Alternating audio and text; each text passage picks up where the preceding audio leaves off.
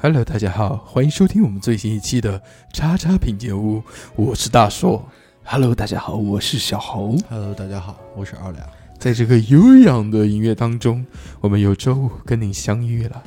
这期是由我们的二两同学来推荐一部他看过的书籍。嗯，对啊，就是好久没有看书了。然后最近一段时间呢，就是发现网上有一本有一本小小书吧，写的还蛮好的。关键是他这个作者呢，就是。呃，也不是说他是作者，就是他是以一种相当于就是在酒馆里面对话的那种形式，嗯然后作者呢就通过记录他们之间的一些对话，嗯，然后写出来的这么一本书。这一般最牛逼的啊小说。哈， 关于一本就是相相当于聊聊聊天聊嗯聊天类的一个小说，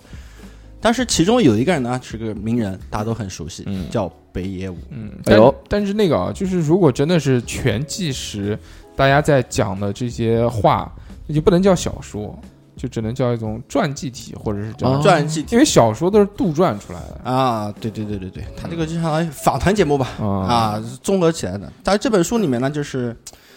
就是怎么说呢，就是北野武先生啊，就是嗯跟这个小酒馆的老板嗯啊，叫熊先生，嗯就是他们两个人呢，就是他们那种气氛呢，就相当于什么，就是相当于啊、在小酒馆里面喝喝酒啊，跟朋友聊聊天啊，深夜食堂啊，对，然后旁边的人听到你的观点，哟，觉得你的观点不观点不错，钢钢点啊，观点不我的错，钢哎点比较高，啊，要么就是鼓掌说啊，你嗯说的真对，有道理， 要么还就是鼓掌的，我的天！呃，要么就是过来插话，就是因为你在发表你的言论的时候，别人听到你觉得你的言论非常的高明啊，啊，鼓励你嘛，小何来讲一讲北野武拍过哪些电影？不知道，但我看过北野武的那个一部一小说吧，叫《布谷鸟的蛋是谁的》嗯，是是应该是他吧？ 是谁的？你猜好好像是啊，就是我不知道，反正我看了一半还没看完。嗯北野武有一部电影的话是跟现在一个那个游戏，嗯，，名字叫什么大？逃杀哦哦，啊，对，现在很多游戏不是那个大逃吃鸡啊，吃鸡 嘛，对，哦对，这本小说、呃这本书的名字我还没给大家介绍呢，叫叫什么做《北野武的小酒馆哦，》啊，对，牛逼，它这里面就是收录了五个问题嗯啊，这个五个问题是什么呢？第一个，死亡的问题，嗯生死的问题；第二个，教育的问题；嗯，第三个，人与人之间关系的问题；第四个，规矩的问题；嗯最后一个就是他的职业，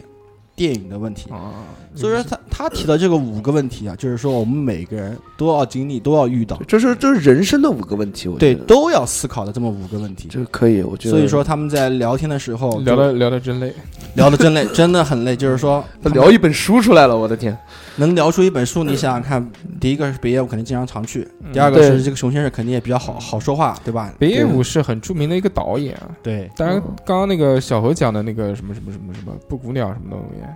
那个是小说家写的，东野、哦东野哦，老东野写圭的吾，哎呦，不是不好意思，，不好意思，三个字四个字就是强强强行把这个岔掉了不。好意思，不好意思，不好意思，这个这个秀下限，故秀意秀个 下限，是故意秀个下线给大家看，不好意思，不好意其思，实小何知道，嗯，嗯，我好知道来，知道个五点，五个问题，五个问题，当然了，好就是怎么说呢？因为这本书它这个五个问题啊，都是我们每个人都会经历的问题，经历嗯嗯和思考的问题。所以说，呃，我今天在这边说的话，也就只提它其中一个问题不，嗯好的， 就是第一个。不行，啊我要全说的话，那大家就不会去看这本书了嗯啊。主要今天主要是推荐嘛，嗯嗯，就是第一个问题就是生死的问题啊，可以啊。他这个生死的问题呢，就是有他的风那个风格啊，就很像我们叉叉调频的以以前做节目的一个风格，就是通过一个时间线，嗯从小到大这么哦一个时间线来记录的这么一个。呃，嗯，他对对生死的这么一个看法，最后得出一个道理是吧？他也还没死，啊你明白吧？就是说对这种事情呢，如果你没有切身的死过，你得得得不出什么什么东西出懂来，了懂了只是一种思考嗯啊，懂供大家一种参考的东西。就是说，他一开始呢是在他高中和大学的时间啊，他觉得他那段时间啊就是无聊，啊，每天都在思考怎么呃思考死是种什么样的一个状态，这无么一聊个丧网啊，还跟大这么帅一个哥问一样，题。其实我们每个人都是，他这边说出来一个是什么呢？就是说一开始的时候他会担心自己会怎么样的一种死亡的方式嗯，嗯嗯比如说意外、嗯车祸、癌症，或者是甚至是自然死亡，对吧？嗯啊，等等。他这些问题他都都有想过。但是我们一开始在那么小的时候呢，他这里面也提到过，就是对死这个概念，如果你没有切身体会的话，只是看一些新闻报道的话，你很难感同身受。对，是的，就比如说啊，今天哪哪里发生什么灾难，死了多少多少人，嗯，对吧？啊，你知道很死了多少，这个只是数字，对，对我们来说数字难过一下，但是他切身的体会到一次死亡以后，他有了这么一个想法，就是什么呢？就是说，嗯、有一次是在一个客车上面嗯发生了发生了很惨重的一个那个重大的事故嘛，死亡的死伤人数接近一百五十人。嗯，啊、在这个死亡的乘客中，有一个就是他身边的朋友嗯啊，啊，他就突然感觉，呃昨天我还跟他打招呼呢，嗯今天看了报道说没就没了。嗯，他就很恐惧。但是在这个报道里面呢，还有一个人是因为什么？是因为有一个人他本来是要搭上这趟列车的，然后后来因为临时有事耽误了，没有上了这趟列车，导致这个人没有死掉嗯哎 呦，啊。他又就他又他就觉得就是对生死这个问题啊，他就是又开始产生一种一种新的一种认识，就是他觉得是什么呢？人死了以后会不会就像黑板上面写的那些粉笔字，嗯，抹掉了也就抹掉了。随着你抹掉以后，你人的对它的记忆也会随着时间，一天、两天、三天、四天、五天、六天以后，可能也就慢慢的淡忘了。如果没有人提起来的话，那就再也没有了。你刚刚讲这个东西，我以为你要唱起来了呢。一步两步三步四，我这天，啊， 周杰伦的歌现，周杰伦的歌现在都收费了，啊， 你再再再也听不到了。他讲的这个死亡的理论是其实目前最普世的一个理论，大家公认，公认最多，认为最多就是这个嘛，嗯，对，无对意识嘛，最后在世间抹去嘛，是的，所以说他得出的一个想法是什么东西啊？他不害怕被人遗忘。嗯，他怕的是什么？他怕的是自己在这个人生之前生活的这么一个痕痕迹迹就没有了，空空如也， 哦什么都没有。有，就是他他觉得自己还什么都没做过，什么都没经历过，嗯嗯，人就没了。这个是年轻时候的这个一个对死亡的认识。，对，所以说他认识到这这么一层关系以后，他就去决定去当一名海洋研究员。他这个书是北野武跟别人谈话的记录嘛，对，是跟那个熊先生。那就是说这本书记录的都是北野武自己讲的事情了。对，哦，我懂了。它里面有很多就是他关于他小时候的一些故事，以及他的父亲。那其实母亲就讲是这样讲啊，其实就相当于他自己的自传传体，呗。对自传。然后就是说，他想去当一名海洋研究员，为什么呢？就是因为在那个深海底下伸手不见五指，他想体会那种感觉。嗯啊，体会那种感觉。然后他在这一段呢，他他介绍了他的母亲，然后就觉得他母亲是一个非常非常勤劳的，然后又是一个不折不扣的现实主义者，嗯，就什么呢？艺术啊、哲学啊、文学啊，他母亲是完全就不认可不喜欢的，对，嗯不认可这些东这西，扯淡，柴米油盐，对，柴米这样粗油茶，对，就是他小时候就觉得母亲就是很很乏味，嗯，但是年纪大了以后，反而觉得母亲这是可能务是实对另外一种人生的一种智慧对，懂了，因为小时候你自己年轻的时候，你不需要担心这些事情，啊就像小猴，其实现在你对，也不会需要担心家里面一个月电费多少钱、水费多少钱、对，燃气费多少对钱，因为这些东西不需要你承担，你身上没有这个责任在，你就不需要去了解，所以你我不就需要了解的东西，你就当它不存在，不是吗？对，但所其实还是有以说法的，，对，所以我就一直在选择就是跳舞啊什么的，嗯，追求艺术。嗯当然有，但逃是避也不是算逃避，嗯也在追求。但是追求父追求母谁就就是父母就觉得这些东西都可能就也没有柴米油比柴没有柴米油盐重要。你不是你对对当然了，你你自己吃饭饿了你就回家，也没说回家说不给你吃，你必须要交水费、交电费、交对燃油是的费是交的是交的燃气费，是，嗯，家都是港湾嘛，对妈妈最爱你了，对，因为因为妈妈，因为北野武的妈妈也很爱北野武，所以说嗯给他就是设计了一条出路嗯，嗯啊，就是了解读理工理科大学，然后出来以后去一家大型的企业就职嘛，就帮他选好路，，对，人生就按部就班嗯啊嗯。他因为他母亲觉得这样是最稳妥的嘛，嗯，嗯，然后他的哥哥呢也为他牺牲了自己的学业，所以说哦，他也就认可了母亲这么一种安排。嗯因为他当时也没有什么更多的想法，所以说他当时也就觉得做数学题啊，就理科方面的题啊，他觉得是非常非常开心的一件事情。嗯嗯嗯但是改变他的事是什么？是在他大四的时候，大四的时候，就是因为那时候日本正在搞一个学生活动嗯啊，就是那个什么反对缔结日美安全条那个保保障条约这么一个运动，啊啊，所以说很多学校呢都不游心行嗯对，心思也不在上课上面了。只要你什么进去以后交一篇论文，你就可能就就可以毕业了。嗯然后所以他他那时候呢，就经常会去哪边呢？会去一些就是，呃，相当于茶社啊嗯啊一些个搞文艺的地方、嗯， 哦，啊，搞猫文空猫空那是咖啡嗯屋，茶社嘛，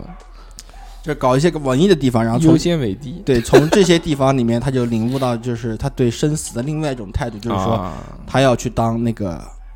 艺术家，艺术家、演员啊，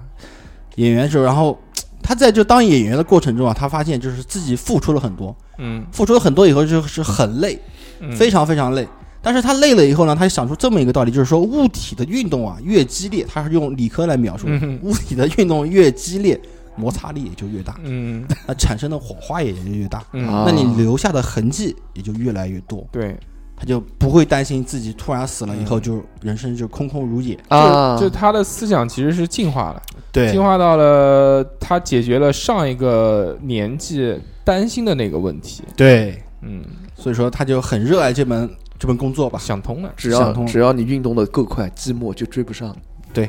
然后后来他遇到一个人生的转折点，也是一个很重要的转折点，嗯就是他发生了车祸，哦，差一点死掉的车祸。嗯，以所以说你看看北野武现在脸上不是像面瘫一一样嘛，对嗯吧？？其实是他脸上有打了那个合金的一些钢管在支撑，所以说导致他才看上去这样。小何很困啊，没有没有在没有，打哈欠嘛这，哈欠连天。难得难昨得，天晚上几点睡的？没没没，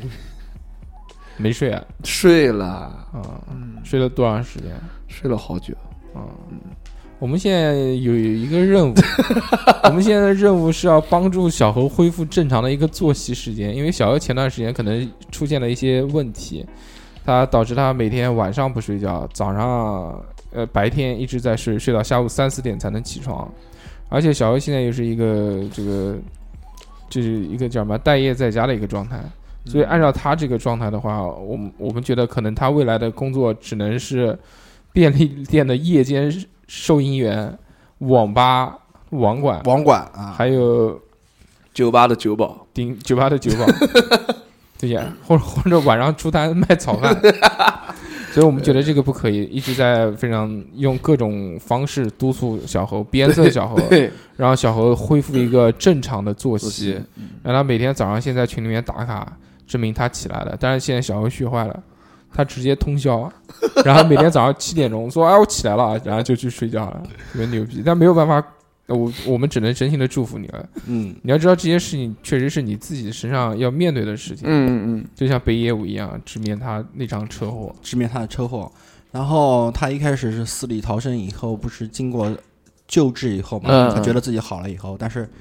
复诊的时候他又突然间出现了大量的流血，哦，然后他就觉得哦，我可能大概来日不多了吧，嗯，就是脑子里面就是很丧，是净想一些不吉利的东西。然后后来就是什么，就是在他就是车祸离他十二年以后，他不是做了那些事情嘛？就是他后来就就是在这个经历过十二年以后，他对死亡的看法是什么呢？嗯又变了，嗯变成什么样呢？变成了他不是害怕死亡本身，而是怕临死前的疼和痛哦，嗯啊！嗯他不因为对我懂了，就是体他验过了啊，啊，他体验过这种生理上的疼痛之后，他就有有这个概念了，他就懂了。他说这个到底妈死的时候多被疼啊啊啊！我现在没死都疼成这样了。嗯懂了，然后后来到后面呢，就是说他就发现就是什么，就是死了以后，他死后会怎么样，他不知道。嗯，他说那只有在死了以后才能知道这个答案，嗯所以说他更多的时候就会往宗教方面去嗯想。探究，对嗯对，因为每个宗教都会对死亡都会有一些定义。对对对，啊，之之前我们在节目里面说过，比如说什么轮西方回那边的、呃佛教有轮回啊，嗯西方有天堂地狱啊，嗯然后我们中国道家呢又觉得是人生死不过白天黑夜啊，嗯，啊，这些就是联想到了宗教方面对死亡的一些看法。嗯宗教这些东西呢，其实以我个人的认为，就是呃我觉得是人类对于死亡的恐惧而自我给自我造造成的一个幻觉吧。对，就是因为没经历过，自我信仰嘛，就自我有信点仰害怕自己麻痹自己，就是觉得哎行啊，没得事，不要怕，来生再下辈子走起 来。